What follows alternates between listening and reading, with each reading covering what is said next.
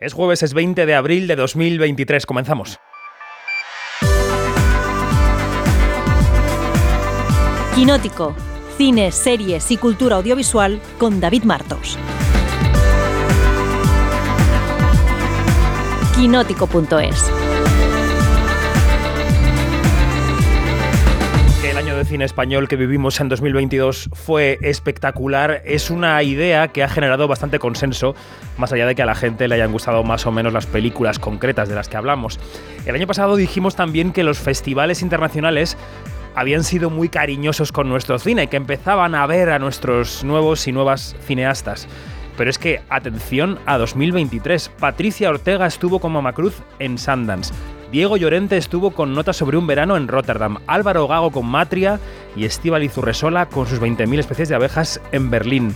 Ahora llega Cannes y Elena Martín va a estrenar Creatura en la quincena y después Tribeca, donde Hugo Ruiz presenta su ópera prima Una noche con Adela. Todos estos nombres y los que van a venir hace muy poco no estaban entre los que manejábamos los periodistas y mucho menos el gran público. Son la jornada 2023, la que ya se está encargando de que 2022 no sea un espejismo. Soy David Martos y esto es Quinótico. Al comenzar un quinótico nunca sobran las coordenadas. Todos los contenidos los puedes encontrar en quinótico.es o en nuestras redes sociales, Twitter, Facebook, Instagram, TikTok, en nuestro canal de YouTube. Somos Quinótico, primera con K y segunda con C. También tenemos una newsletter diaria a la que te puedes apuntar en quinótico.es barra newsletter. Y allí te mandamos cada mañana laborable los temas que tienes que saber para empezar el día informada o informado.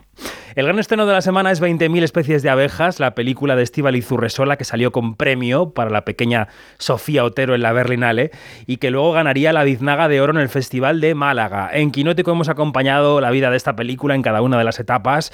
Antes de todos los premios, en Berlín pudimos charlar con su protagonista, con Patricia López Arnaiz. Era el día de la presentación, estaba nerviosa, estaba emocionada y nos atendía con mucho cariño, como siempre. Así suena 20.000 especies de abejas y después escuchamos la charla con Patricia López Arnaiz. Quería hablarte de Héctor. Yo arriba en las colmenas lo veo bien. Me basta con que te sientes a hablar con él. Y si no, siempre puedes hacer como tu madre. Mira al otro lado. Enrico, ¿tú crees que cuando estaba en la tripa de ama algo salió mal? ¿Qué preguntas son esas? Todo salió bien.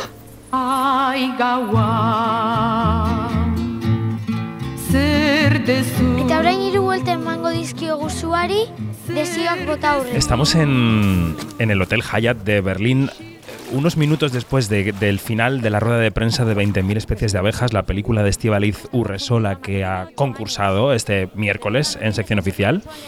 Y Patricia López Arnaiz, que es una de las protagonistas. Patricia, ¿cómo estás? Buenos días. Buenos días, David. Pues eh, exultante, ya me ves que estoy ahora mismo con la adrenalina mm, recorriéndome todo el cuerpo. Eso iba a decir que la encontramos exultante. Em, tengo muchísimas preguntas sobre este proyecto, vamos a intentar ordenarlas y ser breves. En primer lugar, yo supongo que la oferta de esta película, con un tema tan potente como el que trata, con las hechuras que tiene, tiene que asustar cuando llega. En cierto sentido, decir, uy, esto hay que tomarlo con calma, con tiempo, estudiarlo bien. ¿Cómo, cómo lo recibiste? Realmente eso lo fui descubriendo después.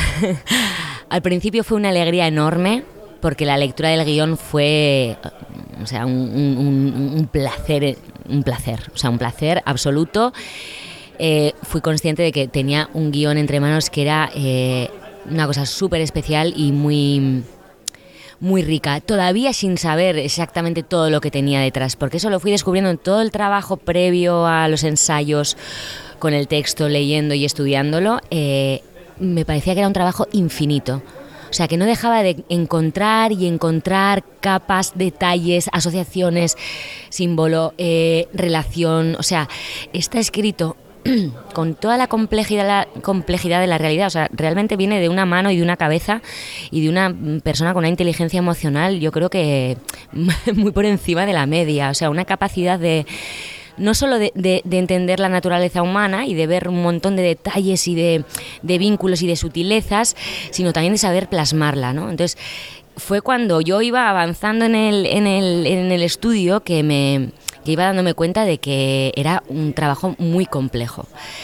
Y luego, eh, esta complejidad no, no dejé de descubrirla hasta rodaje. En el rodaje, claro, luego también la propuesta a la hora de rodar era muy compleja, porque aparte de todo el material toda la información que tienes a nivel de relaciones, de vivencias, del personaje, todo ese material, además el rodar con niños, eh, el estar jugando en la improvisación, pero a la vez teniendo que llevar la escena adelante, eh, planos, secuencias muy largos. Eh, toda esa parte también, eh, para mí es lo más complejo que he hecho nunca. Lo más complejo. Era la sensación de estar haciendo malabares con 18 bolas. Tu personaje tiene al menos, si no más, tres, tres líneas argumentales principales que se cruzan. Una es, que es la primera a la que asistimos en la película, el estado de tu relación tú tienes una relación que está pasando por un mal momento y por, por esa razón y por otras viajas a Euskadi con tus hijos. La segunda es eh, la relación con tus padres, con el que ya no está y con la que está. Y la tercera, la relación con tu hijo.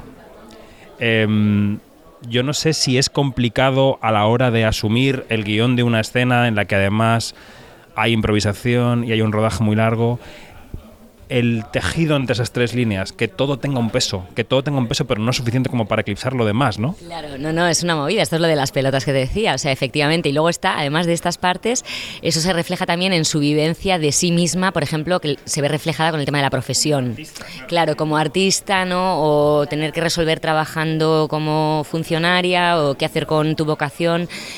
Buah, por eso te digo que era complicadísimo. Entonces, es verdad que, claro, tú llegabas a una escena donde recientemente te había pasado algo con uno de los personajes, algo muy relevante, pero con el otro también, y a la vez te había pasado algo respecto al tema de la progresión de lo del trabajo. Entonces, estás como en un momento tan crítico desde tantos frentes que efectivamente era complicado. Entonces, yo creo que ahí hay algo em, en, el, en lo que quieres como que todo ese contenido esté latiendo y que esté vivo y que esté ahí, pero hay que saber también que eh, no todo hay que contarlo en todas las escenas, ¿no? A veces, eh, como haciendo un poco este ejercicio, ¿no? Yo era como, claro, miraba una, miraba otra y hay tanto contenido ahí, pero es como, bueno, ahora que estamos contando, de alguna manera lo otro lo tienes internamente y si hay un algún tipo de mirada con uno de los personajes, hay algo que se cuenta ahí o en la manera en que, en que le sientes ese personaje en el espacio, pero te focalizas más en una cosa, pero a la vez vienes con el ánimo de que vengo del taller que me ha pasado tal, o sea,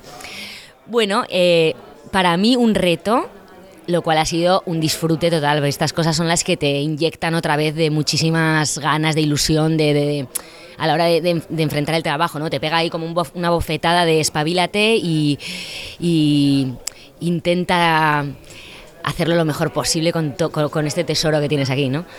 Y luego es una película de grandes silencios. en tu personaje eh, le llegan informaciones, le llegan actitudes y de repente mira como intentando entender, entender a su hijo, entender cosas que le devuelve su madre.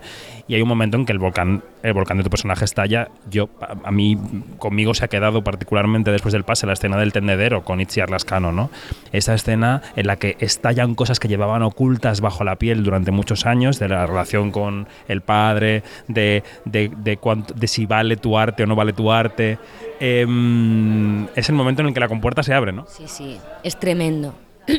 para mí había dos escenas que eran las más delicadas, eran como mis hitos, no mis hitos, pero sí dos escenas que eran muy complejas y muy hermosas a la vez, y eran como los, los super retos ya, ¿no? Que es la escena de la terraza y la escena en la casa con mi tía, con Anega Barain.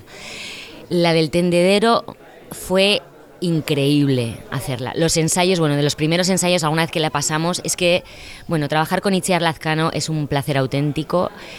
Trabaja con una sensibilidad, con una verdad tan, tan bonita. Entonces, ya ahí estás jugando con alguien que ya nos vamos a entrar en un código que va a ser súper sensible, ¿no? Como las dos con una a flor de piel.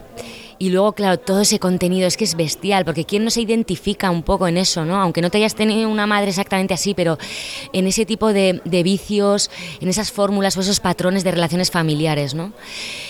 Y la escena está cortada por montaje porque había muchísimo material rodado. Entonces, para mí tengo como mi pequeña duelo, ¿no? Porque era una escena que es que era bestial, o sea, era algo, y, es como ha resultado, creo que es, es, es, muy bonita por eso, y había mucha conexión entre las dos, siempre que hacíamos improvisaciones era inevitable el conflicto, cada una con una razón de peso brutal, o sea, cada una, es que al final si, si tú lo oías desde fuera podías empatizar con cualquiera de las dos, pero veías que había una fricción ahí que es irresoluble, como muchas relaciones de familiares, ¿no? que, que es todo el rato en, en el choque. Pero hay algo de eso, ¿no? De lo que dices tú, de sacar a flote lo que piensas y es tan doloroso y a la vez hay enfados tan antiguos, tío, con, de tantos años a mí me parece también un momento muy muy emocionante, muy muy sí, y muy vivo, muy vivo, muy vivo. Y tenemos que hablar de Sofía Otero, claro, porque mm, fíjate que cuando entrevistábamos a, a en la, en la jornada de selección en Berlín, hicimos un Zoom y contaba que no había sido la opción, eh, la primera opción de casting ¿no? para este papel, que ya estaba, bueno, querían que estuviera vinculada a la película, pero no para el papel de Aitor barra Coco y que de repente se ha revelado como la luz de esta película, ¿no? De la naturalidad, porque es una actriz que no tienes muy claro en ningún momento si está actuando o no, porque es una niña de una naturalidad arrolladora. Eh, ¿cómo, se, ¿Cómo se encaja desde el punto de vista de una actriz profesional con una pequeña actriz que viene sin prácticamente experiencia y con esa naturalidad? Pues es una suerte enorme. Es una suerte enorme porque al final la actuación siempre es en relación a la, a la otra persona. Entonces, eh, claro, vienes con, con una persona que está totalmente presente en el momento de rodar, está totalmente conectada en, en el presente de la escena, está tan viva que tú si, o sea, eso te obliga, por un lado, te obliga a estar con la escucha y con la atención sobre ella a 200%. Porque muchas veces, a veces la dificultad o el conflicto está en que, bueno, yo tengo que hacer ¿no? lo que tú tienes que hacer en la escena. ¿no? Entonces, uno de los ejercicios que hacemos los actores, las actrices, eh, uno de los ejercicios es aprender a estar en la escena y estar eh, escuchando, percibiendo, ¿no? y no tanto con la idea de lo que te toca hacer a ti. Eh, y a veces, bueno, pues tienes como esa fricción ahí, ¿no? Entonces con ella solo puedes estar a la escucha el 200%. Entonces ella te activa tu propia percepción, tu, tu recepción, estás mucho más sensible y encima que estás escuchando lo que estás, digamos que la frecuencia que te está llegando de ella es todo el rato vida presente. Entonces, solo puedes responder, bueno, no solo puedes responder, pero al final te hace a ti responder en ese código. Lo difícil es que tú como actriz tienes que llevar a cabo ciertas pautas de la escena para que relaten el, objetivo que tienes un poco en la escena. Y esa es la dificultad. Pero si consigues jugar en esa dificultad y, a la vez poder estar conectada con ella en eso que te está dando, en toda esa verdad, pues hace que tu trabajo pues sea, aparte del, del, disfrute que te supone, porque de repente estás jugando en un código que igual nunca lo he jugado tan a este nivel, ¿sabes? Y es, ha sido un regalo, un regalo. Supongo que la relación personal con Sofía, siendo el tema de la película el que es, que es un menor que busca su identidad, que se pregunta qué es, qué no es, su lugar en el mundo, habrá provocado conversaciones entre vosotras y entre todas las actrices. Y, no sé si su punto de vista sobre el asunto ha sido también para ti esclarecedor. ¿Cuál es su percepción del tema de la película? Eh, no, no hemos hablado nada de, la película, o sea, del tema de la película, quiero decir. No, no, no hemos comentado nada. Todo ha sido. De hecho, al final, realmente Mm, lo que cuenta la película, un poco el enfoque no es tanto de su propia búsqueda, sino de la de los demás.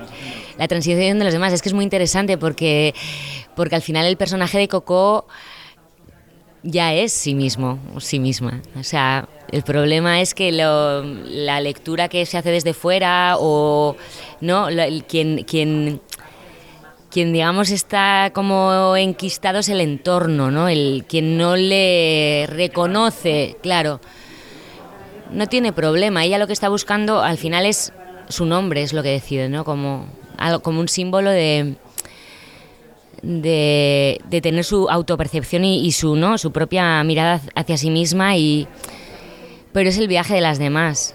Entonces no, no hemos hablado nada del tema.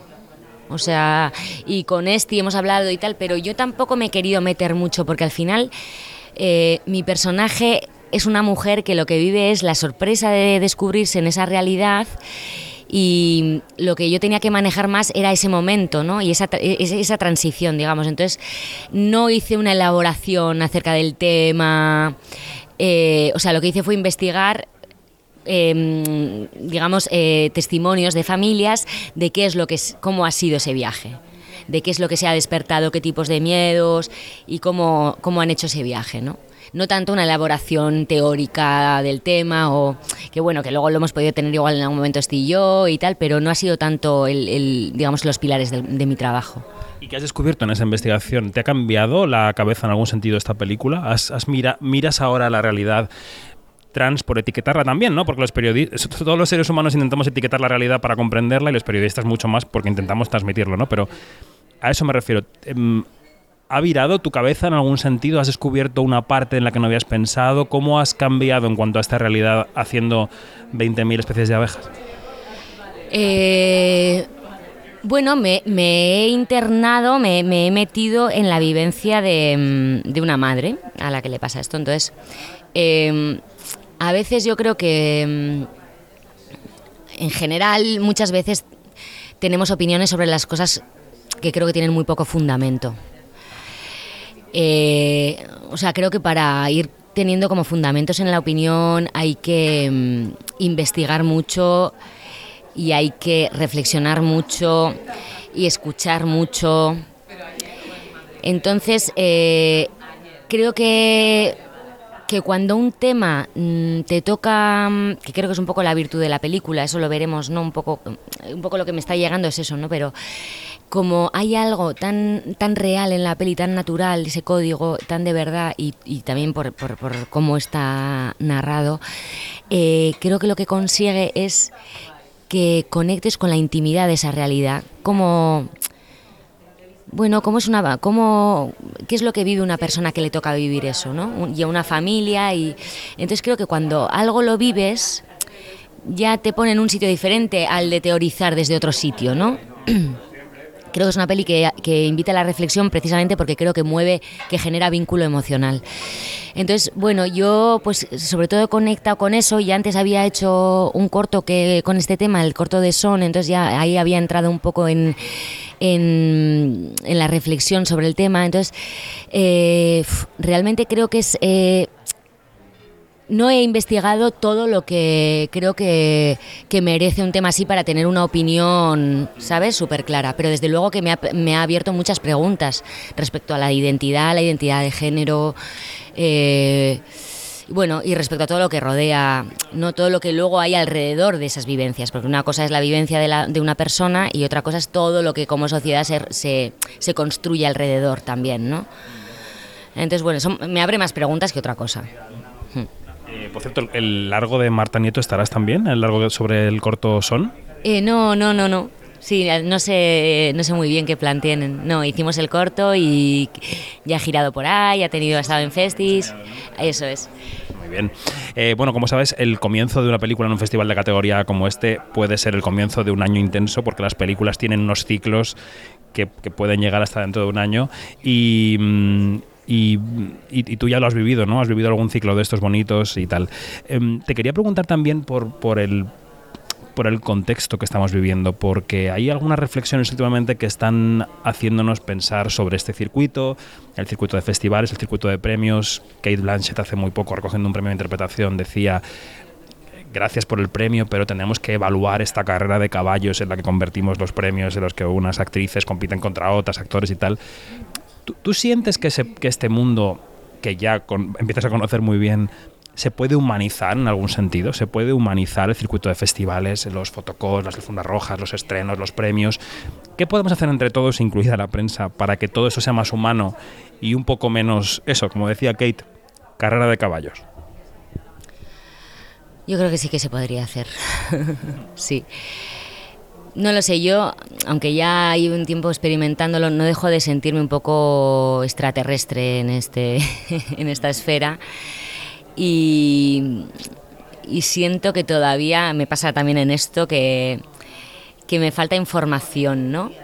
Mi vivencia, información en el sentido de que me pregunto, ¿no? ¿Cuánto la industria necesita de que esto sea así para que, para que la gente vaya al cine, por ejemplo, ¿no? Si Sí, a mí lo que me. Bueno, lo que creo que sería. que a mí me gustaría personalmente que cambiara esto, igual la parte más. más mm, espectacular, ¿sabes? De, mm, del mundo, pero lo que pasa que es eso, ¿no? Al final es una industria de la moda también, de las marcas, toda esa parte que hace que, lo vivamos con muchos nervios de mm, porque el traje, porque no sé qué, ¿no? Y, y poder vivirlo, mm, porque la cotidianidad de los actores y de las actrices no es esta, y realmente generamos esa imagen. Yo me acuerdo, sin haber sido nunca una fan de nada, pero me acuerdo la primera vez que fui a un fotocall, dije, ostras, o sea, es esto. Y lo que me sorprendió no, era, no fue lo que es un fotocall. Lo que me sorprendió es darme cuenta de la idea que yo tenía.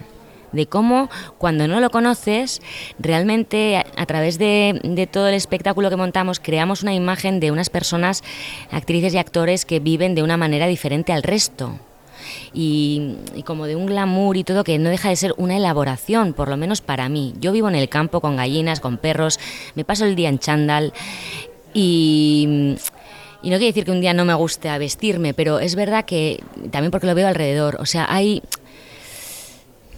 No sé, a mí personalmente me gustaría también que todo se normalizara mucho más. Sí, que fuera desde un sitio más, más cercano a la gente, más humilde. No sé si eso eh, sabes, es que esto sería algo para debatir con alguien que sepa. Realmente lo que te digo, me siento tan nueva que no sé si hay conclusiones a las que no llego, por lo que todo esto tenga un sentido que, que mereciese la pena. Yo personalmente en la experiencia es verdad que es algo que me pasa luego factura, que me quemo mucha energía yo en, en estos eventos. Y aunque es súper emocionante, pero ahora mismo me has visto, vengo de la rueda de prensa y claro, hay algo de todo lo que pones, en, son, es, es muy difícil hacer cine. Entonces se, se, mezclan muchas cosas, pero para mí, a mí la que me incomoda, la que me sobra un poco es esa, la, más la del espectáculo, la del show. No sé si se podría hacer de una manera eso, más, más normal, más cercana a la gente, con menos, que genere menos idealización de, de del, del, mundo personal, ¿sabes? De, de, de, la de quienes participamos en esto. No sé si me he explicado bien. Totalmente. Y otro de los mitos que circulan sobre los actores y actrices es que estáis trabajando siempre y no tenéis momentos en los que no trabajáis, no hay trabajo, ahí estás en casa esperando que suene el teléfono o esperando que se materialice un guion.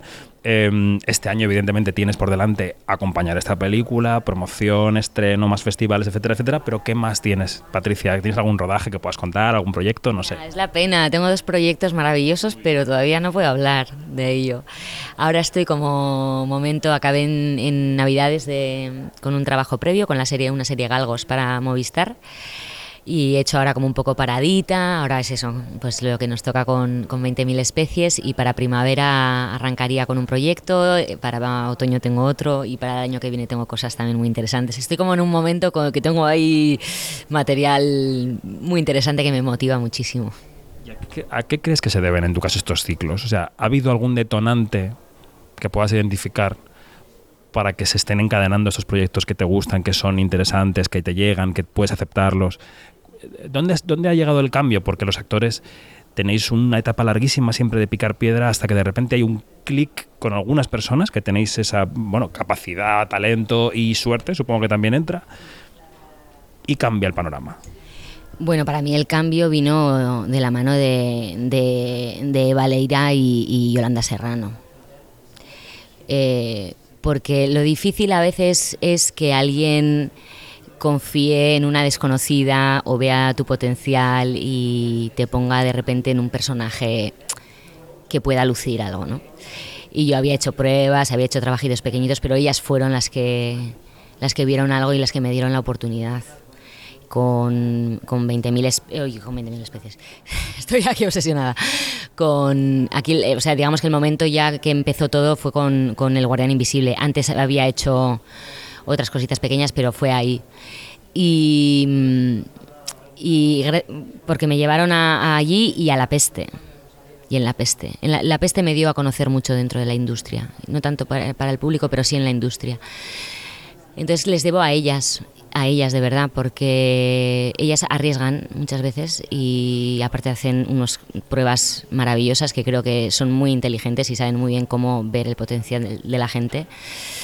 Y Luego lo que ha pasado es que, claro, ya la deriva que, que vayas ya a tener eso, ¿no? Propuestas tan, mm, bueno, tan acordes con lo que me gusta, a veces son tonterías. Lo pensaba hoy. Yo esta película la he hecho por una casualidad de que em, me encontrara con Valerie, la productora. O sea, porque yo el año pasado fui a Los Goya a entregar un premio que le di a Bardem.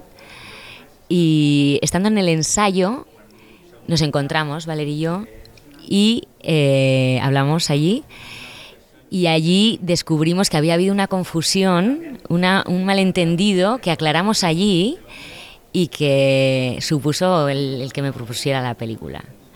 Entonces hoy lo pensaba, digo, joder, si no hubiese ido, imagínate que yo que sé, que ando liada, lo que sea, que no vas a dar ese premio, no se hubiese dado ese encuentro y no hubiese hecho esta peli. O sea, en el fondo a veces hay cosas que dices, tío, nunca sabes de dónde puede surgir una, ¿sabes? Es, ¿Cómo es la vida?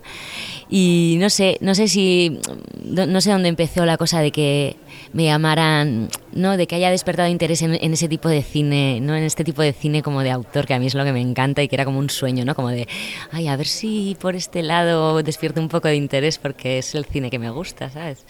Me gustan muchas más cosas, pero me encantan estas pelis así, son un sueño. Bueno, se te ve feliz y eso quiere decir que, que lo estás, lo transmites. Pues Patricia, gracias, enhorabuena por la película y que sea un camino largo y fructífero. A ver hasta dónde llega. Estaremos ahí acompañando también nosotros. Nos veremos, David. Gracias. Gracias.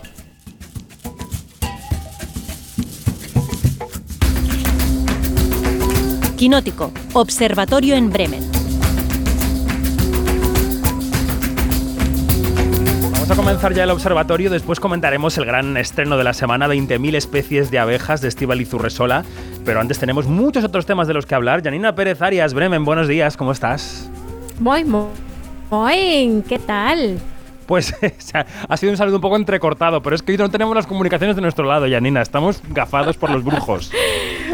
Bueno, había dicho, muy, muy, ¿qué tal? Perfecto, ahora clarísimo y, y limpio. Con noticias y estrenos, Iñaki Mayora, ¿cómo estás? Buenas tardes, buenos días David. Buenos días, buenas noches, buenas tardes. Sí, ya no sé ni en qué momento estoy de mi día. Vamos a subirte un poco el volumen porque sigue sonando un poco bajo, pero esto es quinótico, aquí todo lo superamos. También está Marina Such. Hola, ¿cómo estás, Marina? Muy bien, Vamos, sobreviviremos a esto, ¿eh? Mm, Podemos hacerlo. Hemos superado una pandemia, podemos superar un observatorio. Desde la redacción de Quinótico, Dani Mantilla, ¿cómo estás? Buenos días. Pues hoy no estoy en la redacción porque estoy Cierto. en Barcelona, que, que me he venido al Barcelona Film Fest, que empieza en unas horas con la eh, proyección de la nueva película de François Ozon. Muy bien, muy bien. Y Luis Fernández, buenos días, ¿cómo estás? Muy buenos días. Primero que todo, ¿cómo están esos máquinas? Como diría David Isbal. Un saludo a todos. Hoy eh, también, como escucháis, eh, quinóticos, quinóticas, tenemos un observatorio lleno de voces, es un gustazo. Y como siempre en el arranque establecemos los grandes temas de la semana. El primero sería el análisis del panorama, ya muy completo de la selección del Festival de Cannes, con la quincena de cineastas y con la Semana de la Crítica. El segundo sería ese Barcelona Film Fest en el que está Dani, ya está allí. El tercero sería la taquilla, que sigue dominando Super Mario. Y como cuarto tema podríamos situar toda la resaca del asunto Jonathan Mayors, que sigue preocupando y mucho a Marvel. De todo esto, os recuerdo, podéis encontrar información en quinótico.es, la primera con K y la segunda con C. Empezamos entonces a desgranar los temas y el primero es el Festival de Cannes. A ver, Janina, te has despeinado con todos los anuncios de Cannes desde la última semana. O sea, hace una semana no sabíamos nada y hoy tenemos una avalancha de películas sobre nuestras cabezas. Bueno, ¿Cómo es- estás? Estoy como, estoy como se dice en mi pueblo, espelucada. O sea. Pues sí, pues sí, frotándome las manos, arreglándome el pelo, este, por, por la peluca, eh, este, pues sí, este, bueno, muy entusiasmada, sí, pero también todos estos runrunes, o, o sea, los chismes que, que, que surgen a- eh, paralelamente eh, son buenísimos, ¿no? Pues de- detrás de bambalinas, pero bueno, a ver, vamos a ir con calma, vamos a ir con calma. Bueno, Pregunte, pregunte. ¿cómo queda el cine español, Dani, después de todos los anuncios que hemos conocido estos días? Pues tenemos en sección oficial en la en Camp Premier eh, a Víctor Erice con Cerrar los Ojos. Tenemos también a Elena Martín Jimeno en la quincena de cineastas con eh, Criatura. Tenemos un corto en la Semana de la Crítica. Eh, ¿Qué más tenemos? Pues hombre, tenemos el corto de Almodóvar. El corto, de- ya es que como, como se anunció antes, tenemos Extraña Forma de Vida, que además se ha anunciado estos días que el tráiler solo se va a poder ver en cines a partir del 21 de abril.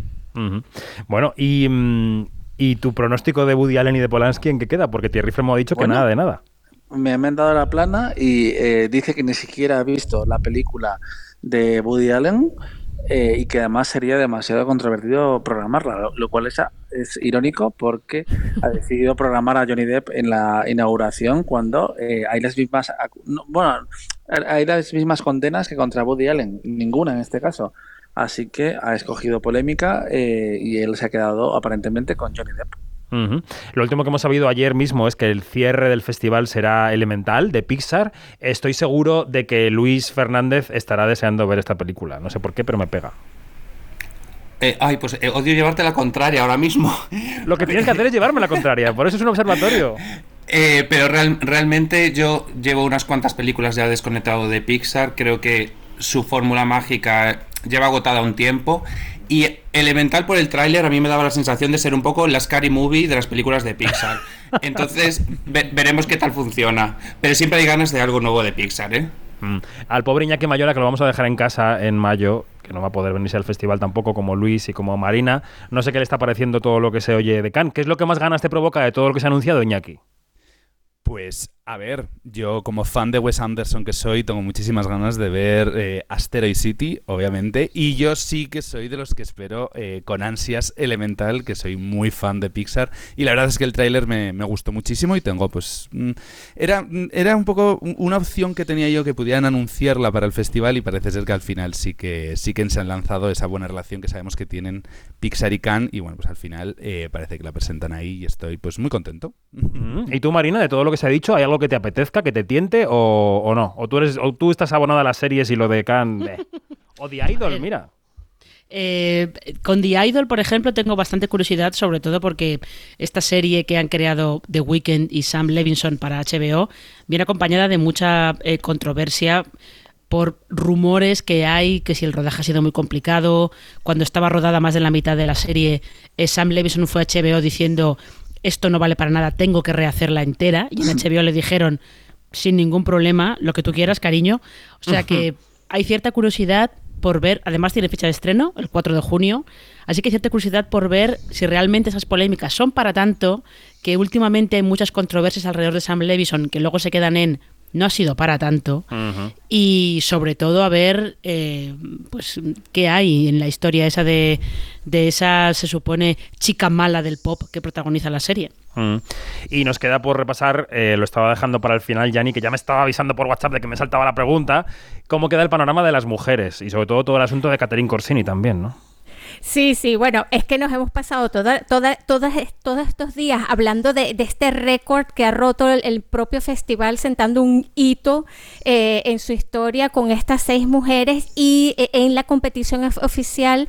Y, eh, y, en una de las entrevistas que ha dado Terry Fremont a propósito de, de, la, de, la, de la programación y de esto, pues eh, ha dicho que que eh, no, no, no se de puede descartar la posibilidad de que en esos próximos anuncios también entre otra directora. Ahora, esto hilando con el escándalo de Catherine, Catherine Corsini, Catherine Corsini que es una directora francesa y tiene una nueva película que se llama El Retorno, The Return. Eh, bueno, al parecer, eh, eh, Catherine iba para el baile grande de Cannes, ya, la ve, ya ella se veía otra vez subiendo esas escalinatas como lo hizo en el 2021 por la fractura que la llevó a, a también en competición, pero le retiraron eh, o digamos que se pospuso eh, eh, su película para la competición porque han surgido un par de denuncias. Uno es por incidentes inapropiados durante el rodaje y el, este, que estos incidentes inapropiados tienen que ver con acoso al equipo este, y esto ha estado, ha habido un protocolo de una organización que vela eh, o previene por la violencia en los rodajes en Francia y se levantó un reporte y el la otra cosa es un comportamiento inapropiado hacia sobre todo hacia, hacia una actriz eh, que es una menor de edad de 15 años que al parecer eh, eh, rodó una escena con contenido sexual que no tenía el consentimiento legal, ¿no? Entonces todo esto lo ha, lo ha, ha salido en los, en los diferentes diarios o, o franceses, lo recogió Variety y bueno, Eh, la productora de la película desmiente todo esto, dice que son calumnias y el festival en estos momentos está, dice que está recopilando información para decidir qué es lo que va a pasar con esta película, si va o no va. Bueno, lo que está claro es que el Festival de Cannes a veces se resiste a entrar en el siglo XXI y el siglo XXI le está cayendo en la cabeza. O sea, Sí. como debe ser también, ¿no? Porque es que el siglo está aquí para todo el mundo, incluso para las instituciones vetustas, como el Festival de Cannes. Antes del Festival de Cannes se celebra el Barcelona Film Fest, en el que está Dani, que arranca hoy.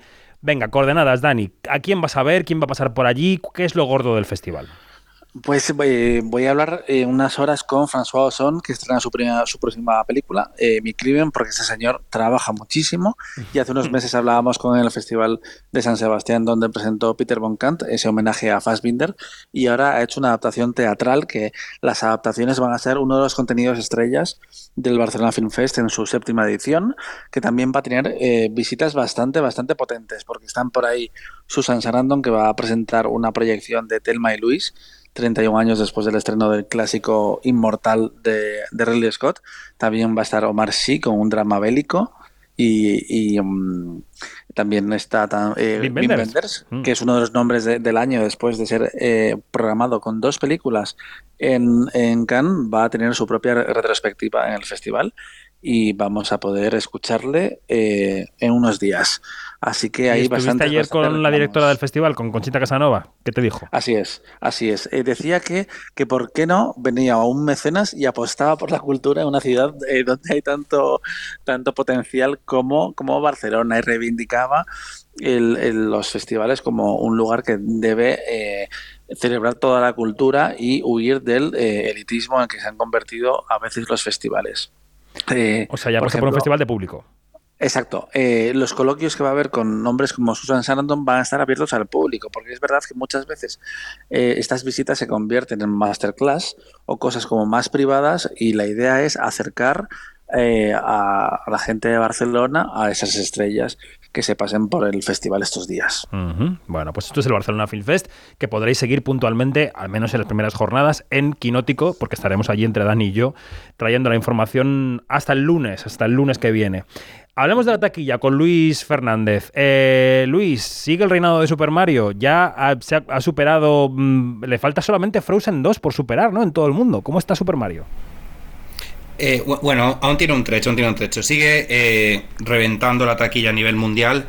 Eh, sigue número uno en Estados Unidos, donde ha hecho un fin de semana de 92 millones de dólares, que es el cuarto mejor fin de semana para una película que se ha estrenado por encima de los 100 millones en su primer fin de. Esto solo lo entendéis los iniciados en taquilla, ¿eh? porque yo me mareo. Segundo fin de semana después del primer lunes de Pascua con más de 100 millones. Bueno, No, si, si en tu primer fin de semana has estrenado con más de 100 millones, lo normal es que en el segundo la caída sea monumental. Suele pasar con los superhéroes, con, con todas las películas de Marvel y demás. En este caso tiene un, un aguante, creo que era del 27 o de- está cerca del 30 y eso la sitúa ahora mismo solo por detrás de tres películas, de Top Gun Maverick del año pasado, de Shrek 2 y de Frozen 2, es decir, tres secuelas que ya tenían una, un- una base fan construida. Ahora mismo el techo de Mario no, no lo podemos saber, pero eh, directamente está apuntando ya a las primeras posiciones del ranking, acumula ya más de 700 millones de, de dólares en, to- en todo el mundo y su reto ahora mismo es desbancar a Frozen 2, Frozen 1 y El Rey León, el remake, que están en, en los 1.500 millones en eh, a recaudación mundial. Y en España la, la recaudación de, de Super Mario ha sido brutal también en su segundo fin de semana. Solo ha bajado 150.000 euros, ha vuelto a superar los 4 millones de euros por segundo fin de semana consecutivo. En la web anunciábamos que estaban los 3,8 con los datos provisionales que proporcionaba Comscore, pero con los datos finales el fin de semana se quedó por encima de los 4 millones de euros. Ahora mismo es la segunda película más taquillera del año en España, solo superada por los restos de Avatar, pero en breve se pondrá como primera. Si alguien en este momento se levantaba con el café un jueves por la mañana, se acaba de despertar totalmente con las cifras de Luis Fernández. Eh, bueno, yo no quiero quitarle mérito a Mario, eh, pero Mario también partía con una base de fans, no solo las secuelas. O sea, Mario lo conocía ya mucha gente antes de que llegara a los cines. Eh, cosa que no le quita mérito, eh, que está fantástico su éxito. Y oye, Luis, ¿alguna otra película del último fin de semana que haya destacado, aunque sea con cifras muy modestas, pero que podamos hablar de un éxito relativo, aunque sea de una película pequeña? ¿Alguna cosa que puedas contarnos? Ok. Pues te, te puedo, muy rápido, te doy eh, tres títulos. Suzume de Makoto Shinkai. eh, espera, espera un momento, espera un momento. Janina, ¿cómo se dice esto? ¿El qué? Suzume. Ah, se dice Tutsume. Perdón. Sigue, Luis. Pues Tsutsume de Makoto Shinkai, el director de Your Name, de 5 centímetros por segundo, de El tiempo contigo, eh, consigue su mejor estreno en España, eh, con supera por poco los 200.000 euros, pero una buena media por pantalla de 1.145 euros, que está súper bien. Otro buen dato se lo lleva la conspirac- conspiración en el Cairo, que se estrenaba este fin de semana también, que también hace una muy buena media de 1.200 euros casi. Y empieza el baile que se estrenó la semana pasada, en su segunda semana aumenta un 22% su recaudación. Aumenta cines y aumenta recaudación, que está muy bien. Sube de los 19.000 euros a los 23.000 en, en el fin de semana. Que para estas películas pequeñas son buenos datos. Bueno, hablando de películas taquilleras, ahí tenemos a Marvel que sigue lidiando con el problema reputacional de Jonathan Mayors. Eh, no sé muy bien cómo va a acabar esto. Eh, ¿Qué últimos datos tenemos, Dani? ¿Cómo está esta- esto de Jonathan Mayors? ¿Peligra Pues- el Kang de Jonathan Mayors? Eh, a Jonathan Mayers se le está poniendo cara de Armie Hammer, ¿vale? Eh, y ya le han echado de una película, se ha quedado fuera de la conversación de una eh, de un proyecto sobre la vida de Otis Redding, el artista afroamericano, y ya no es uno de los actores considerados. y Hmm. ¿Le ha abandonado claro, su repre? ha, le ha abandonado el repre y además el- su agente de, de relaciones públicas y eh, ahora queda la gran patata caliente que va a ser la patata caliente por excelencia que es Marvel. ¿Qué hace Disney ahora mismo? Yo veo un recast en el horizonte, vamos. O sea, lo veo clarísimo. Está llegando.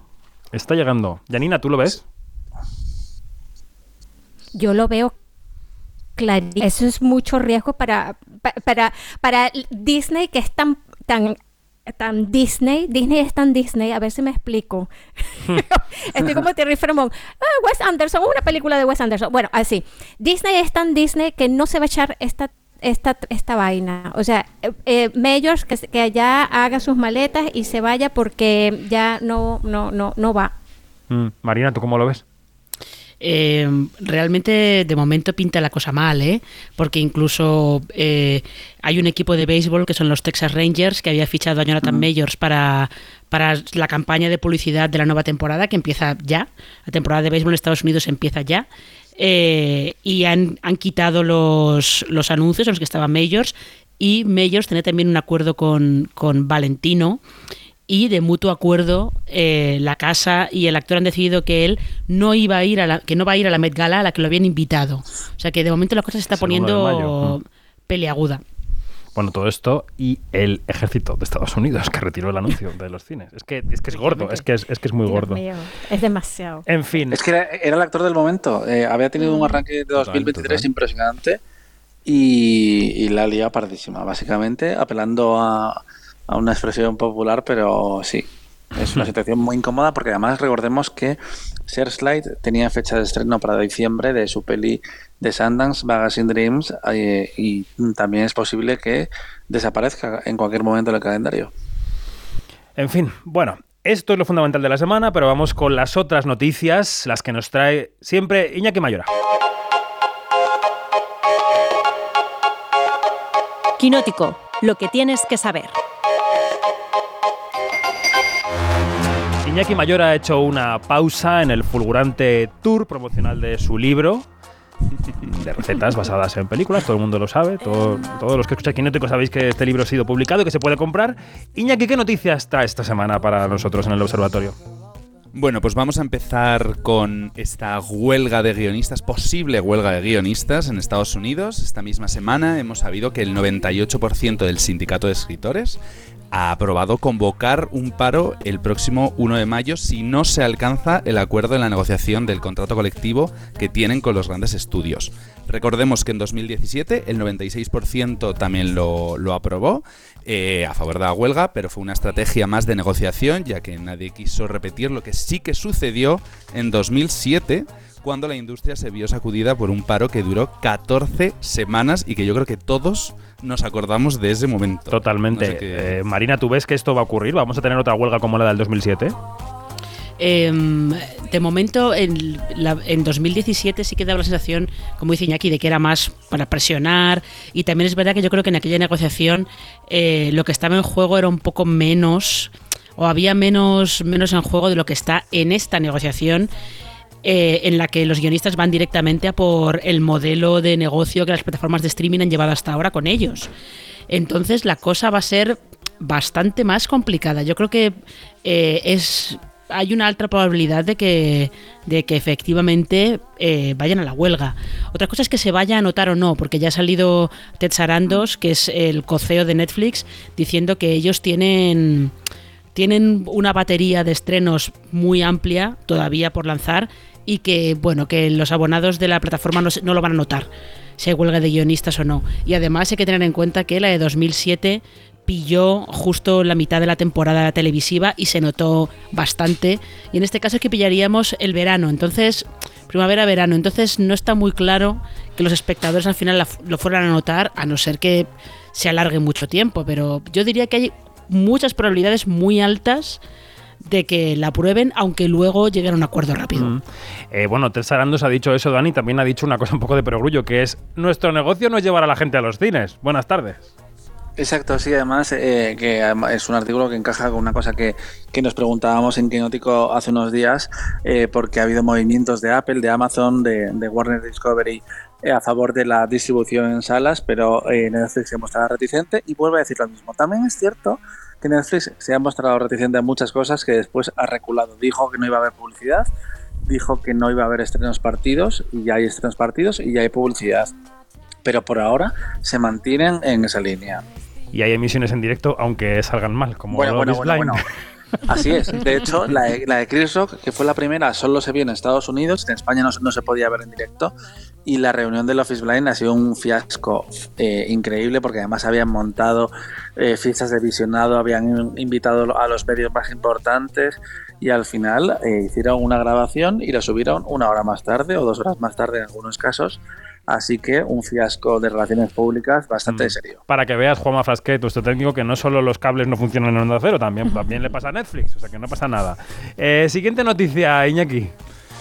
Bueno, pues eh, entramos en una nueva fase de Star Trek. Según publica The Hollywood Reporter, el plan de Alex Kurtzman es lanzar una película de la franquicia Trekkie en Paramount Plus cada dos años.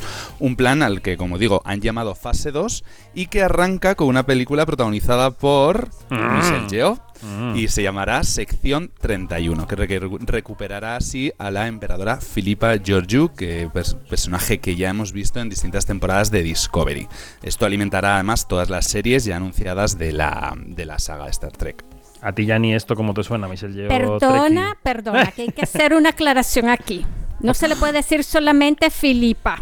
Se le tiene que decir Su Majestad Imperial, Madre de la Patria, Señor Señora Suprema de Vulcano, Dominios de Cuono, Reina Regina Andor, Filipa Georgo Augustus Laponio Centaurios. ¿Qué tal? Menos mal que digo yo las noticias y no Janina. Por favor, por favor, por es, favor. es- es- este, este personaje es la bomba, la bomba. O sea, de verdad, a mí, a mí cuando la vi por primera vez, yo dije, no, es que este, este es un badass, esta tipa. Buenísimo, o sea, buenísimo. Y estoy, pero bueno, comiéndome las uñas, viendo ya que sección, eh, sec- section 31 va a ser, o 31st, no sé, pero va a ser la bomba, porque además este es una idea que, que, que Michelle Yeoh lanzó por allí, así como en el, así, eh, por el 2017 por allí, y Kurzman le cogió, la cogió en el vuelo. Había sido pensada primero como una serie, pero que ahora a Michelle Yeoh le faltan la- las páginas de su agenda, hijo. O sea, ya, ya total. no. Y entonces por eso es que va a ser una película. Y bueno, vamos a ver qué tal, porque este porque es una historia tremenda, tremenda, que tiene mucho, que tiene mucho que ver también con los saltos en el tiempo, ¿no? Y, este, y bueno, ya, ya se dan cuenta que eso, que estoy así como que No se ha notado nada eh, tu anticipa- anticipation con la película. Eh, y volvemos a la taquilla porque eh, hay que hablar de beneficios, eh, Iñaki Mayora. Sí, de los beneficios esta vez de, bueno, de una muy conocida por todos que es Top Gun Maverick. Eh, Deadline ha elaborado un análisis de los beneficios netos de las películas más taquilleras de 2022 y que también ha desgranado Marina en quinótico.es y la película de Tom Cruise pues se ha quedado en la segunda en la lista. En este análisis se calculan los beneficios restando a los ingresos, que incluyen los ingresos de las salas de cine, televisión, streaming, etcétera, los gastos que tiene la película, que incluyen la producción, promoción, porcentaje que se lleva el equipo, y otros. Los beneficios netos han sido de 391 millones de dólares, se dice pronto, y teniendo un retorno del 1,52%. Todo esto, eh, Marina, ya os digo, lo pone muy bien en Quinótico en el artículo. Bueno, no. Y es un dato... Sí, sí, no, sigue, sigue. Ah, que es un dato que, bueno, puede parecer que está muy, muy arriba, pero que está por debajo de otras películas como Smile, que tienen un 1,94, o Los Minion, que llegan al 2,04%. No sé cómo contamos en el artículo, y si queréis podéis entrar Marina o Luis a comentar esto. es que hay mucho dinero, hay mucho dinero que va directamente al talento en ese presupuesto. O sea, por estar en esta película, supongamos Tom Cruise toma 100 millones, toma lo que sea, ¿no?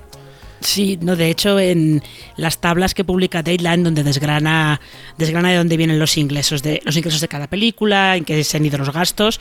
Eh, por ejemplo, es muy, es muy curioso que Top Gun Maverick, eh, la mayoría, esto no es ninguna sorpresa, pero la gran mayoría de los ingresos vienen por la venta de entradas. O sea, si eh, el total de, ingresos han sido 1.145 millones de dólares, 700 es por la venta de entradas, que en las pelis de terror, en Smile, por ejemplo, eh, está, el streaming es lo que en algunas de ellas les da más les da más beneficios, pero es que luego lo que son las participaciones, como lo llama Deadline, que son pues todo eso de incentivos para los actores, el equipo, lo que sea, son 280 millones de dólares. Sí, sí, no, es que se dice pronto, se dice pronto. Luego, claro, así a Luis no le salen las cuentas, tiene que hablar del primer lunes después del primer martes y esas cosas, porque es que no salen las cuentas, Luis. Es así. Sí, y bueno, recordad que el primer Luis se ha caído de la emoción, se ha caído al suelo de las cifras. Luis, dime que estás vivo. Sigo vivo, sigo vivo. Vale. Sigue Iñaki, perdona. No, que el primer puesto se lo ha llevado Avatar con unos ingresos, o sea, con unos beneficios netos de 531,7 millones de, dólares. Y eh, es verdad que el retorno ha sido menor en el caso de Avatar, porque bueno, pues ha tenido unos mayores costes y es de 1,49%. Bueno, pues y a todo esto tenemos que añadir también lo que adelantaba antes Dani, que el tráiler de Extraña Forma de Vida, el corto de Almodóvar que estará en Cannes, se verá exclusivamente en cines a partir de este viernes y que el corto se estrenará en cines, como ya ocurrió con La Voz Humana, el 26 de mayo. O sea, el 26 de mayo, el segundo viernes de Cannes, se podrá ver en cines como un estreno más el corto de Almodóvar, que seguramente hará muchísima taquilla, porque siendo un western gay con Pedro Pascal y con Ethan Hawke y de Almodóvar, pues seguramente será Luis, apunta ya para tu primer martes después del primer miércoles, un taquillazo. bueno, vamos ya con los estrenos, ¿os parece? Venga. Vamos. Venga. Quería hablarte de Héctor. Yo arriba en las colmenas lo veo bien. Me basta con que te sientes a hablar con él. Y si no, siempre puedes hacer como tu madre. Mira al otro lado. Nico, ¿tú crees que cuando estaba en la tripa de Ama algo salió mal? ¿Qué preguntas son esas? ¿Todo salió bien? Bueno, ya lo sabéis, 20.000 eh, especies de abejas es la película de la semana. Danos coordenadas, Iñaki, va. Bueno, pues Estíbaliz Urresola se estrena así en la dirección de largometrajes después de triunfar con algunos de sus cortos como Cuerdas o Polvos Somos y es una película que nos cuenta el que debería ser un verano más en la infancia de Lucía, una niña trans de 8 años que buscará su identidad de género mientras su entorno insiste en llamarle Aitor y explorar pues su feminidad en un pueblo familiar mientras su propia familia intenta encajar todos estos cambios. Sofía Otero encarna a Lucía y es sin duda para mí el mayor descubrimiento de la película y le acompañan Patricia López Arnaiz haciendo de su madre y Anne Gavarain como tía de su madre y mayor confidente de la niña. Si alguien ha escuchado este resumen de Iñaki y piensa que ha hecho algún spoiler, la verdad es que la película es anti-spoiler porque es una película, luego lo comentaremos, de zambullirse en ella, o sea, que decir que es lo que es, es cómo ocurre y el estar allí lo importante, ¿no? de la película. En Quinote hemos seguido paso a paso la trayectoria de esta cinta que bueno, que ha tenido mucho éxito, ¿no? Los festivales del primer trimestre del año, Iñaki. Así es, el, el, ritmo ha sido totalmente exitoso desde que comenzó el pasado febrero, cuando tuvo su premier en el Festival de Berlín, con muy buenas críticas y consiguiendo además el Oso de Oro a Mejor Interpretación Protagonista para una Sofía Otero que aceptó el premio entre lágrimas, como todos recordaremos. Y el Málaga, pues no le fue peor. Biznaga de Oro a Mejor Película y Biznaga de Plata a Mejor Actriz Secundaria para Patricia López Arnaiz. Y a esto se suma además el Premio Feroz Puerta Oscura que entrega la Asociación de Informadores Cinematográficos. Pues como el último verla ha sido Iñaki, yo creo. Pues venga, Iñaki, arráncate, ¿qué te ha parecido? Bueno, pues a mí la verdad es que mm, yo estuve dentro de la película desde, desde el principio, me pasó un poco, no es lo mismo, pero me, pasó lo mismo que con Cinco Lobitos. Yo al final, al ser del norte, me vi, muchísimas cosas de mi infancia reflejadas en la película, muchas relaciones, muchos lugares comunes.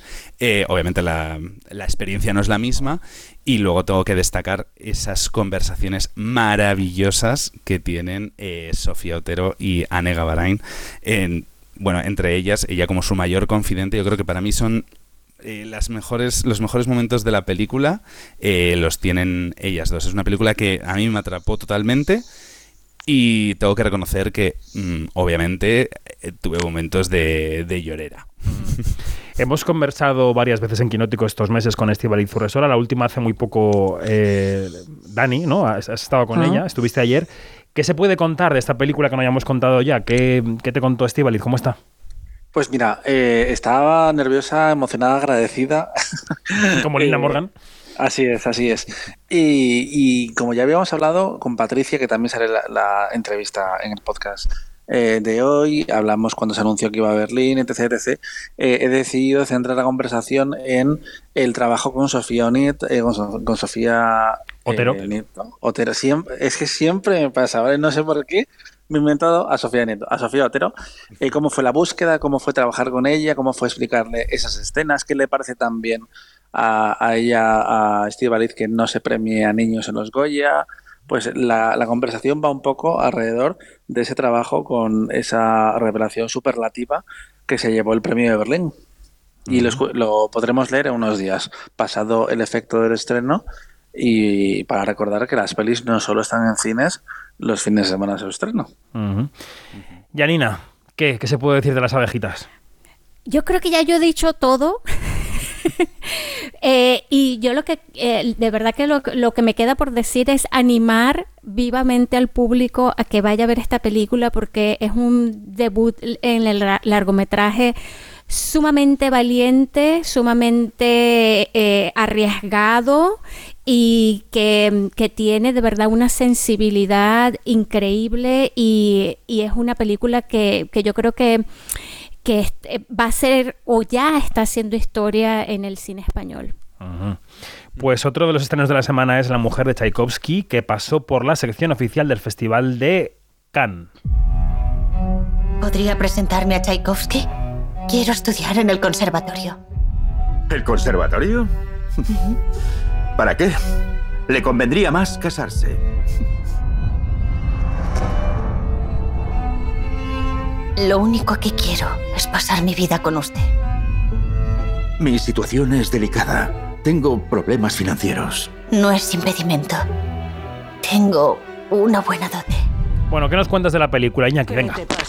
Bueno, pues se trata de la nueva película del cineasta ruso exiliado, Kirill Serebrennikov, que es uno de los realizadores favoritos de los festivales europeos, sin duda, y que nos cuenta la historia de la mujer del famoso compositor Tchaikovsky, Antonina Miliukova, que bueno, pues acabará obsesionándose con su marido a pesar de que este pues le rechaza y a pesar de su homosexualidad del marido, que le llevarán pues a aguantar cualquier cosa con tal de, de estar a su lado. El otro día recordaba que cuando mm, charlar con Kirill Serebrennikov en el Festival de Cannes. Acababa de estallar el año pasado la, guerra de Ucrania y él estaba fastidiado porque el Festival de Cannes había decidido no programar películas eh, rusas el año anterior tampoco, se había presentado por allí, él estaba como evitando el tema. Bueno, no sé si Janina has podido ver esta película, ¿pudiste verla en Cannes o la has visto después? Sí, la vi después y, bueno, a ver, em, ya sabemos que, que, este director es eh, un director de lo que llamamos festivalero, bastante, mm, bastante clásico en su estilo y todo esto, pero es un, es un director que tiene un- una mano eh, bastante entrenada y todo esto. O sea, tiene, con esto quiero decir que ver una película y ver, ver una película de, de él y ver La mujer de Tchaikovsky es ver una clase de cine, ¿no? Porque tiene todo lo que se tiene que hacer a nivel técnico impecable. Este, ahora, eh, a veces em, la película, claro, eh, está centrada en, en esta mujer. Este, hay que decir que la actriz principal, y lo voy a decir mal, pero bueno, lo voy a decir, Aliona Mi- Mikakskilova. Ujú. En su casa la habrán reconocido, seguramente. Pues mira, este hace un papel impresionante. se- este, el- eh, eh, en ella recae toda la película eh, y claro, eh, es, un, es un personaje que, que te puede ser muy, muy antipático y la puedes llegar a odiar y todo esto. Y hay, y hay que recordar también que al principio de la película, y no estoy haciendo ningún spoiler, hay una, una nota de, de- como un recordatorio de en esta época la situación de las mujeres era tal y tal y tal, que hasta eh, sus pasaportes no tenían pasaporte propio, sino que estaban inscritas en el pasaporte de sus maridos. ¿Sí? O sea, a, a este nivel estamos, ¿no? Entonces, claro, para que la Hmm. gente para, eh, yo creo que eso fue para fue algo muy útil para que el público diga ok, hay que verlo no con la- los ojos del, del siglo XXI, sino con una mirada, eh, digamos, histórica, ¿no? De así era en esa época, así más o menos, para, para entonces ubicarnos y no caer en otras eh, discusiones que no nos van a llevar a ninguna parte. Ok, tengo problemas Tenemos con que la ir cortando, película. Yanni. Es que tenemos Ok, que irse más te- al revés. Sí, tengo problemas con la película, sí, pero es muy, eh, se puede ver. O sea, es una película que se puede ver y se puede disfrutar. Sí, yo iba a resumir mis problemas. Yo creo que es un melodrama demasiado melodramático, Exacto. muy intenso en ciertos momentos. Al final de la película, también sin hacer spoiler, rompe un poco con la, con la forma de la película y con el tono. Tiene un epílogo muy sorprendente que a mucha gente le sacó de la película y a mí me pareció muy refrescante. O sea, yo le- la parte Sí. final me pareció maravillosa. Sí, Y el resto de la exacto. película, menos. Pero bueno, ya está. Ujú. Vamos con una peli de plataforma. Llega mañana Apple TV Plus y se llama Ghosting. I was just wondering if you wanted to, um, you know, go out sometime. You want to get a coffee? Now? yes, now. I'll just hang on. No nos hagas ghosting, Mayora. Cuéntanos de qué va esto. Va. Yo nunca os haría ghosting, David. sigue, sigue. Se trata de la nueva película de Dexter Fletcher que vuelve a la gran pantalla tras Rocketman con este thriller que mezcla acción y comedia romántica con dos estrellas protagonistas que son Ana de Armas y Chris Evans. Ellos son Sadie y Cole, una pareja que tiene una cita y antes de decidir si tienen una segunda al más puro estilo First Dates, pues ella acaba haciéndole ghosting. Pero tiene un buen motivo, ella es agente secreta y sin quererlo pues va a acabar arrastrándole a una aventura para intentar salvar el mundo. Es una película que originalmente contaba con Scarlett Johansson en el papel principal, pero que acabó recayendo en la cubana. Y no voy a entrar en polémicas. ¿Tú te refieres quizá al monólogo de Saturday Night Live en el que Ana de Armas obvió su paso por. España? ¿Cómo Totalmente. eres? Bueno, eh, Dani, has hablado con Dexter Fletcher, ¿no? He hablado con Dexter Fletcher, que por cierto me contó que efectivamente en el proyecto era para Scarlett Johansson. Que efectivamente Ana es cubana. Que Ana es cubana, porque. eh, no, no, iba un poco por ahí, porque hicieron unos pequeños cambios en el guion para eh, que Ana pudiera interpretarse, no a sí misma, pero sí a una mujer cubana que simplemente tiene acento, etc, etc. Que él no quería que ella tuviera que cargar además con eh, el peso de hacer un acento que no era necesario para la historia y que prefería que ella estuviera cómoda haciendo, haciendo sus cositas, básicamente.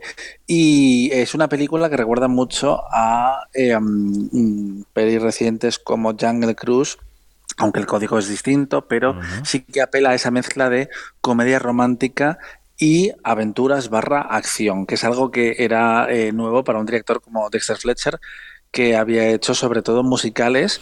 eh, Amanece en Edimburgo, Rocketman, salvó eh, del naufragio a Bohemian Rhapsody cuando eh, Brian Singer perdió los papeles y además él empezó con una peli, un thriller que se llama Will Bill, que se presentó en San Sebastián hace más de 10 años, pero básicamente lo que había hecho en su, en su carrera eran musicales o biografías y ahora estaba encantado de hacer otro tipo de película. Bueno, ahora que hablabas del género de la película, me he quedado loco cuando he escuchado lo que te contaba sobre sus referentes. Um, it varied really. North by Northwest, I watched because it had mistaken identity in it. I was very familiar with Raiders of the Lost Ark. I went on back because I felt the, the, the O sea, yo solamente ya escuchando eh, Con la muerte en los talones y En busca del arca perdida, para esta comedia romántica teórica de Ghosting, Dani, me quedo loco. Bueno, eh, pero es que va más allá porque cita, por ejemplo, Rishifi, eh, eh, cita también Tras el corazón verde, que es un clásico como muy evidente, pero es que es una película muy divertida y que también eh, miraba directamente Jaume, eh, Jaume Colet Serra con Jungle Cruz. Y sí, esas eran las películas que él había eh, revisado.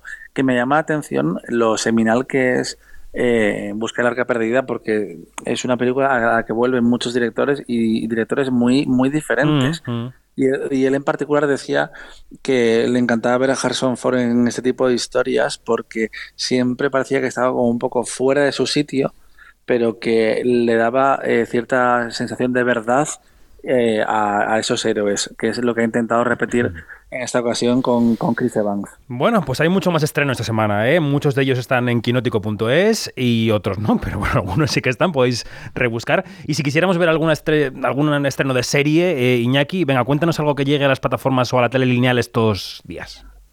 Bueno, pues ayer mismo se estrenó en televisión española la serie Los pacientes del Dr. García, adaptación del libro de Almudena Grandes, que por cierto me estoy leyendo, y sobre, bueno, la que podéis leer ya en quinótico.es, un artículo de Mariajo Arias.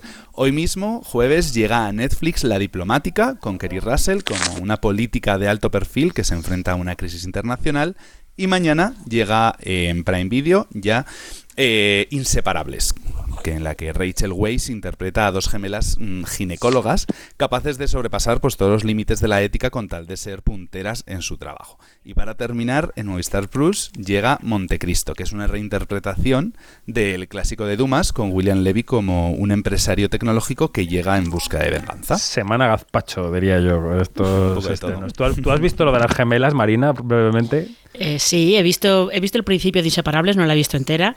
Eh, creo que necesito terminar de verla para poder formarme una opinión más tal. Eso y un Valium, eso y un Valium. Eso y un Valium no, pero me da la sensación de que es una serie que sí que está haciendo algunas cosas bastante interesantes. Sobre todo tiene, eh, sabe bien lo que quiere decir sobre eh, los privilegios de las, eh, el privilegio que tienen las mujeres blancas adineradas a la hora de enfrentarse al embarazo. Eh, cuando veáis la serie sabréis de lo que estoy hablando. Bueno. Y luego Rachel Weisz está desatadísima. Tiene y tiene un momento el menú, hay un capítulo que es bastante el menú que es muy divertido y luego bueno, Bueno. pues hay de poco un todo, no la veáis mientras coméis. Vale, pues lo tenemos en cuenta. pues despedimos el observatorio, chicos, chicas. Gracias. Hasta la semana que viene. Adiós. Un abrazo, hasta luego. Chao, chao. Hasta luego. Adiós, adiós.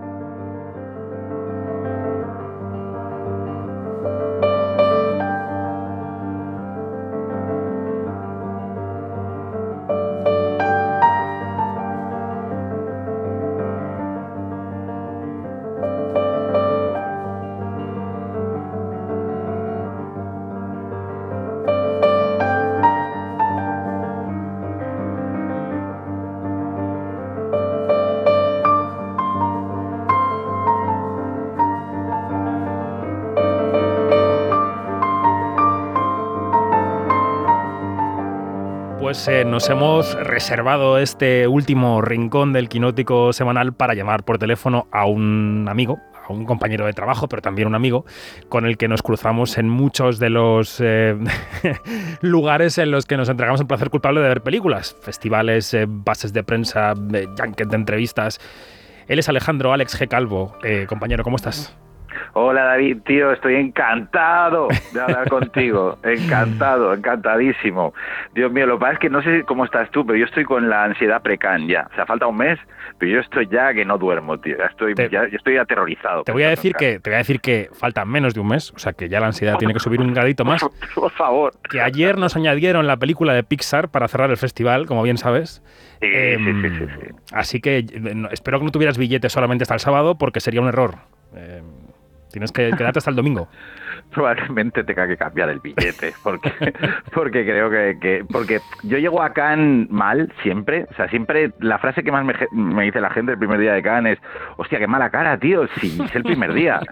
Y claro, yo llego al, al, al sábado de Cannes pidiendo la hora, o sea, de quiero irme de aquí, alguna vez me he cambiado el billete, que esto, esto es una cosa así en secreto que te cuento, pero he dicho, Sí, no puedo más, me voy ya, y me he ido el viernes. Eh, ahora estamos jodidos. La de Pixar, que además va a ser buenísima, Elemental, va a ser buenísima, nos la pone en el último día. Madre mía. Tú crees que va a ser buenísima, ¿eh? te, te veo, ve- veo una fe en ti, veo una confianza en Sí. el futuro, en fin. Sí, sí. Y además, que tengo un... solo he visto el póster, no sé nada, no sé ni de qué va, pero tengo una fe absoluta en la animación yo y sé que va a ser muy buena, tío. pero pues no sé si la voy a ver. También es verdad que no sé si la voy a ver. Sí, ya ves, si te quedas allí compartiremos eh, opiniones sobre la, la última película de Pixar. Oye, estás aquí, mm, aparte de porque es un placer charlar contigo, porque has publicado un libro que se llama Una película por cada año de tu vida o para cada año de tu vida, en el que ordenas eh, un buen puñado de películas eh, en, en- en una escala vital de 0 a 100 años, ¿no? Em, Mira, antes, antes de hablar del libro, eh, te voy a contar una cosa que creo que no te he contado nunca. El otro día, quien dice el otro día, dice hace unos meses, estaba yo viajando en coche desde Madrid hasta Málaga. Eh, y entonces hice BlaBlaCar, cogía unos jovenzuelos y jovenzuelas por el camino, iba yo parando pues en Jaén, los cogía, los soltaba y tal, lo típico que haces para compartir coche hacia el sur. Y entonces Claro, claro. em, yo a los primeros pasajeros, los de Madrid, les había contado a qué me dedicaba y no les impresionó absolutamente nada. Yo decía, bueno, cine, periodismo, eh, les dio exactamente igual, o sea, se echaron a dormir.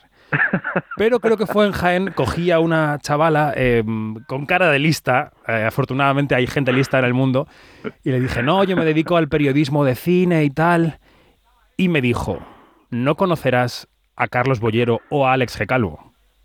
Toma, el pack. Ya vamos siempre Ojo, ¿eh? juntos, Carlos y yo. Entonces dije, ah, o sea que este es el nuevo firmamento del cine español en la crítica. Alex. ¿Esto cómo lo Estoy ves? recogiendo.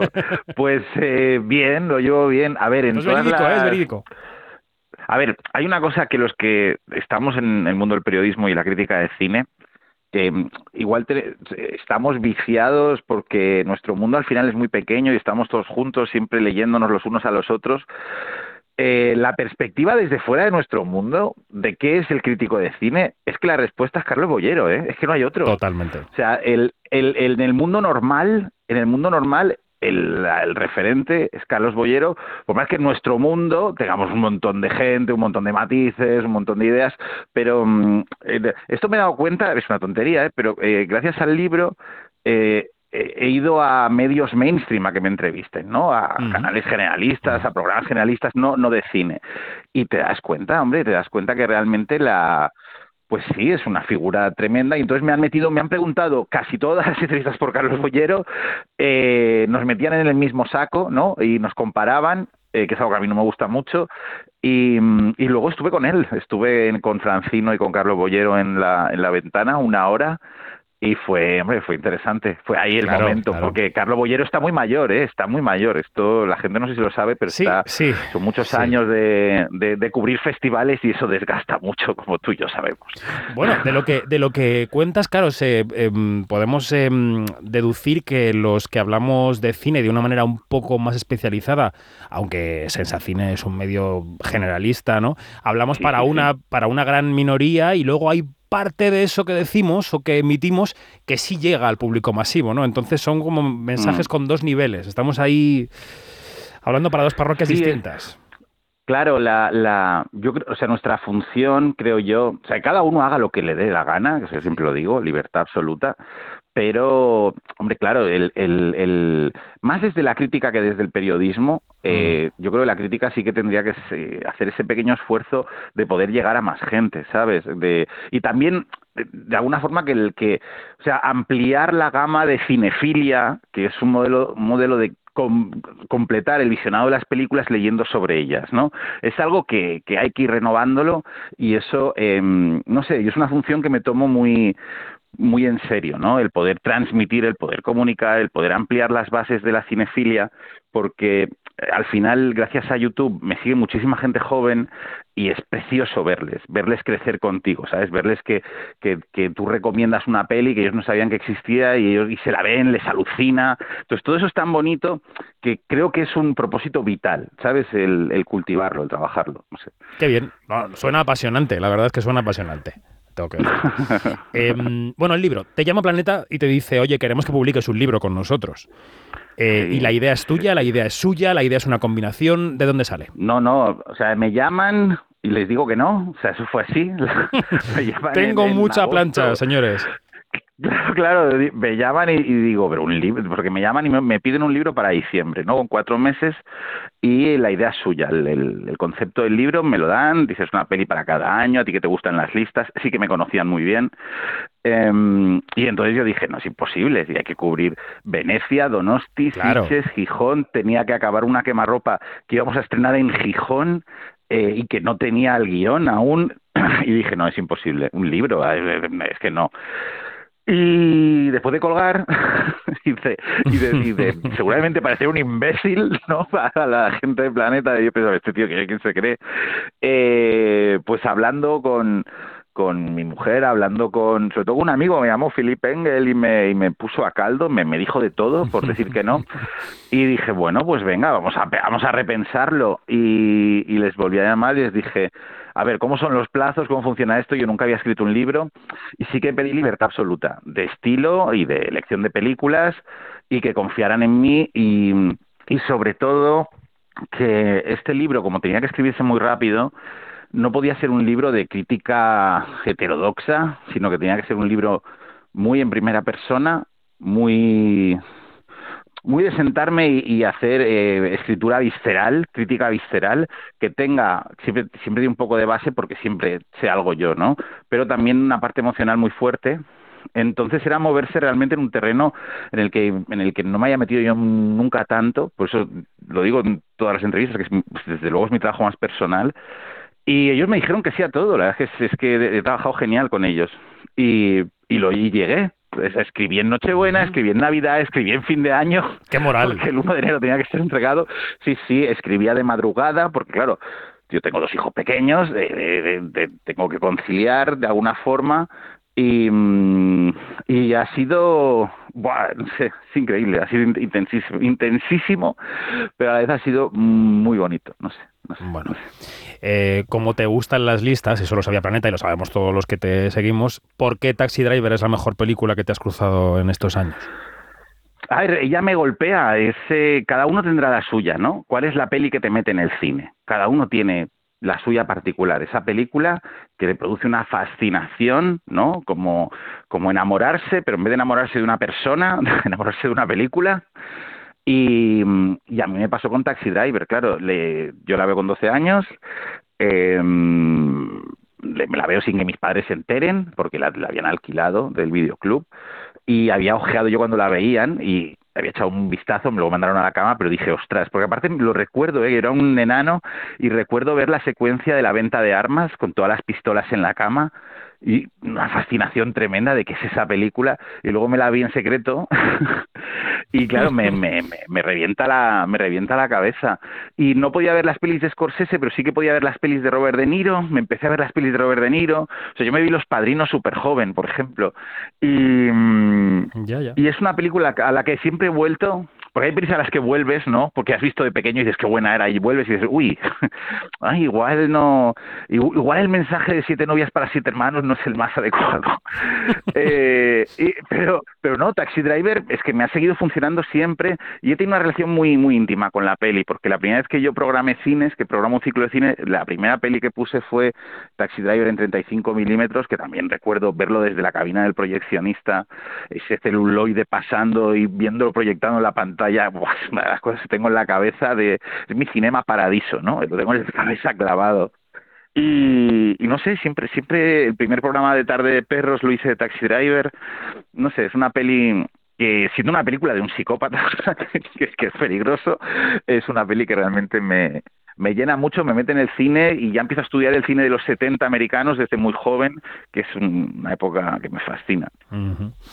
Em, en las entrevistas has contado que, claro, al ordenar las películas de los eh, cero años a los eh, 100, eh, todos los que has vivido ya pueden em, corresponderse con películas que te han influido en ese año concreto o más o menos en ese año o que intuyes, habiendo vivido ya esa edad, que pueden ser adecuadas para esos años. Eh, creo que tienes 44, 45 más o menos ahora, ¿no? Estamos ahí. Sí, pues, cumplo 45 este año. Bien, entonces hasta ahí decías, es una autobi- autobiografía cinematográfica y a partir Claro. de ahí es una intuición de lo que podría ser. ¿Cómo has ido conectando cada año con cada película, Alex?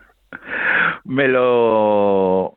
A ver, co- como es un libro muy sincero, eh, eh, yo lo explico tal cual. Realmente las cosas que hablo de los 0 a los 44 eh, son, es una experiencia que he vivido y que trato de filtrar a través de las películas, trato de autobiografiarme a través de sentimientos, emociones concretas, viendo películas concretas, pero a partir de lo que es el futuro eh, totalmente prevarico, lo que hago es coger películas que por edad, por director, por em, generacional, mm, puedan funcionar, pero en general lo que hice fue coger muy buenas películas que no habían entrado en los primeros 44 años y meterlas ahí. Por eso entran los padrinos, yo qué sé. Y la gente está escandalizada, ¿eh? Lo de los que son más mayores. Oye, pero a mí esta me ha tocado, no sé, está Claro, Mandy a los claro. casi 80 años.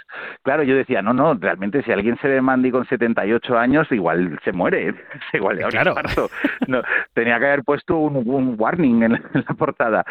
Pero, pero no sé, era una forma de, yo qué sé, lo que no quería hacer es que, no, y a medida que te vas haciendo mayor, pues tienes que verte pelis de gente mayor. Hombre, pues no, porque a los 80 años igual lo que quieres ver es una peli de, de Ruth Meyer o una comedia de Paco Martínez Soria, ¿sabes? Y todo O es Pixar. lícito.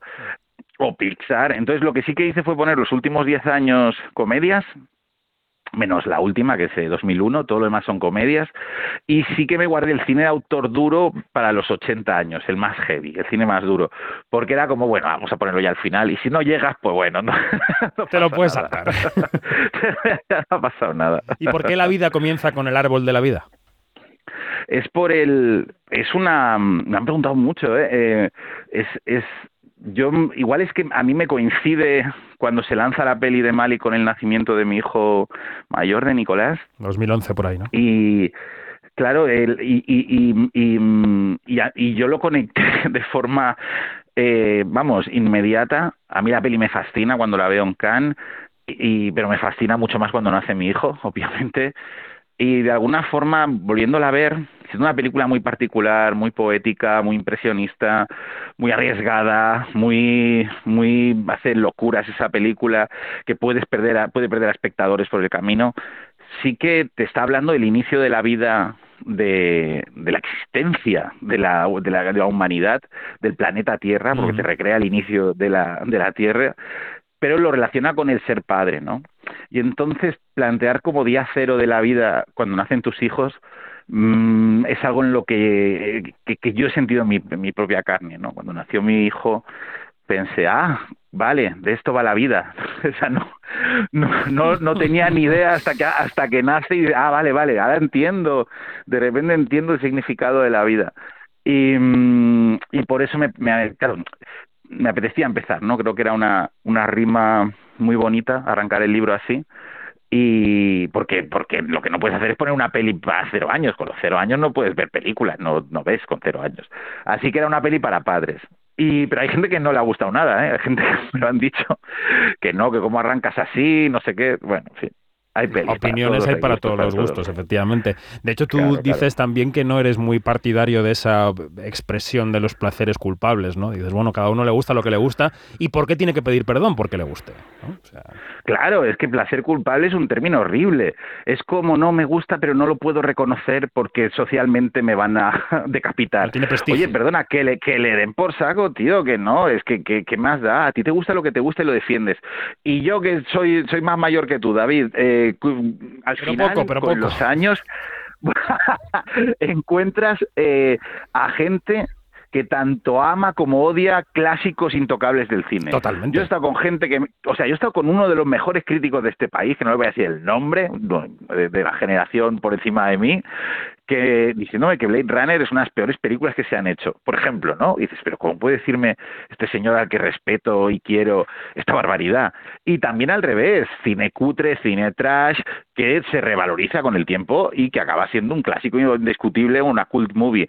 Así que relajación y felicidad.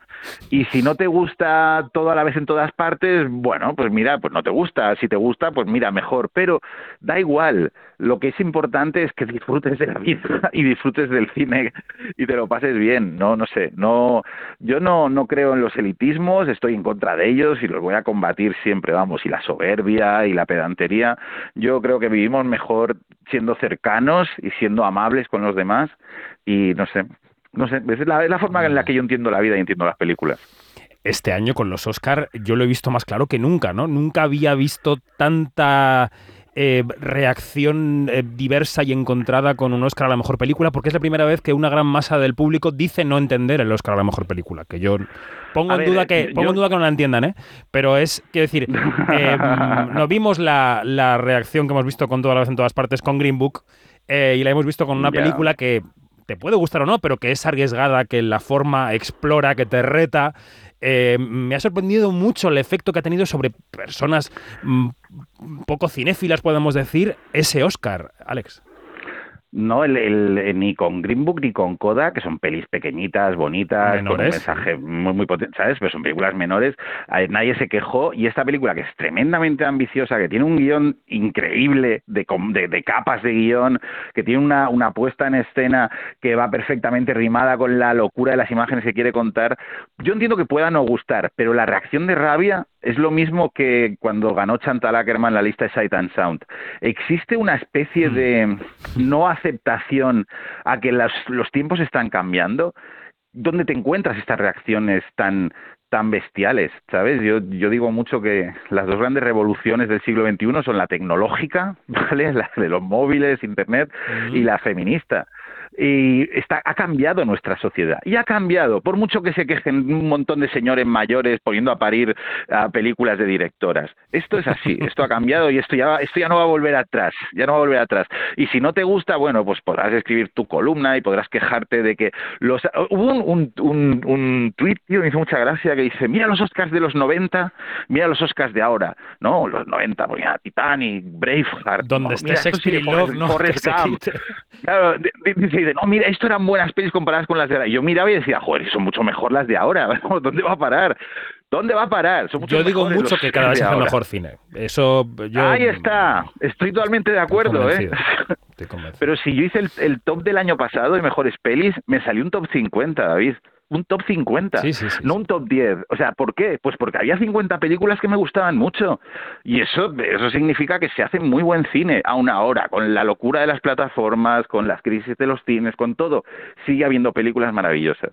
Así que no, no, no soy nostálgico en ese aspecto yo. Bueno, pues cerramos el círculo. Aparte de recomendar tu libro, una película para cada año de tu vida, eh, ¿qué es lo que más ganas tienes de ver en Cannes? Te he leído por ahí que Scorsese, claro, pero algo más. no Hombre, sé. claro, claro, claro. O sea, yo personalmente, mira, es ya, pagaría por Indiana Jones, ¿eh? Quiero decir, o sea, soy, soy así. Hombre, Indiana Jones va a molar un huevo, ¿eh? Indiana Jones va a molar un huevo. Em, a ver, eh, Víctor Erice, es un poco misterio lo que ha podido hacer Víctor Erice, Sí. pero es, es mejores realizadores de nuestra historia. Tengo muchísimas ganas de ver la peli. Y ya a nivel personal, yo soy, yo soy hardcore fan de Aki Kaurismäki.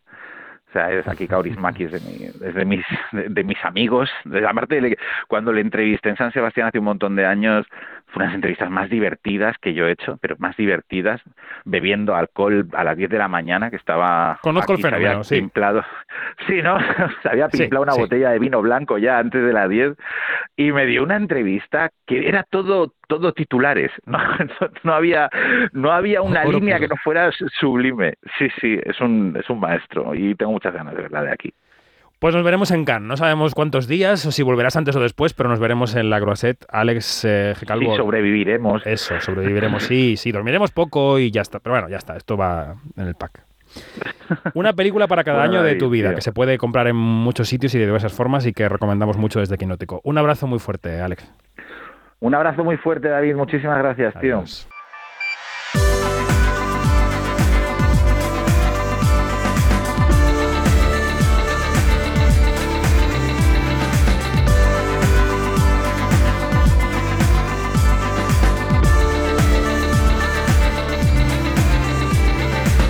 Nos vamos, más información en quinótico.es o en nuestras redes sociales donde somos Quinótico, la primera con K y la segunda con C.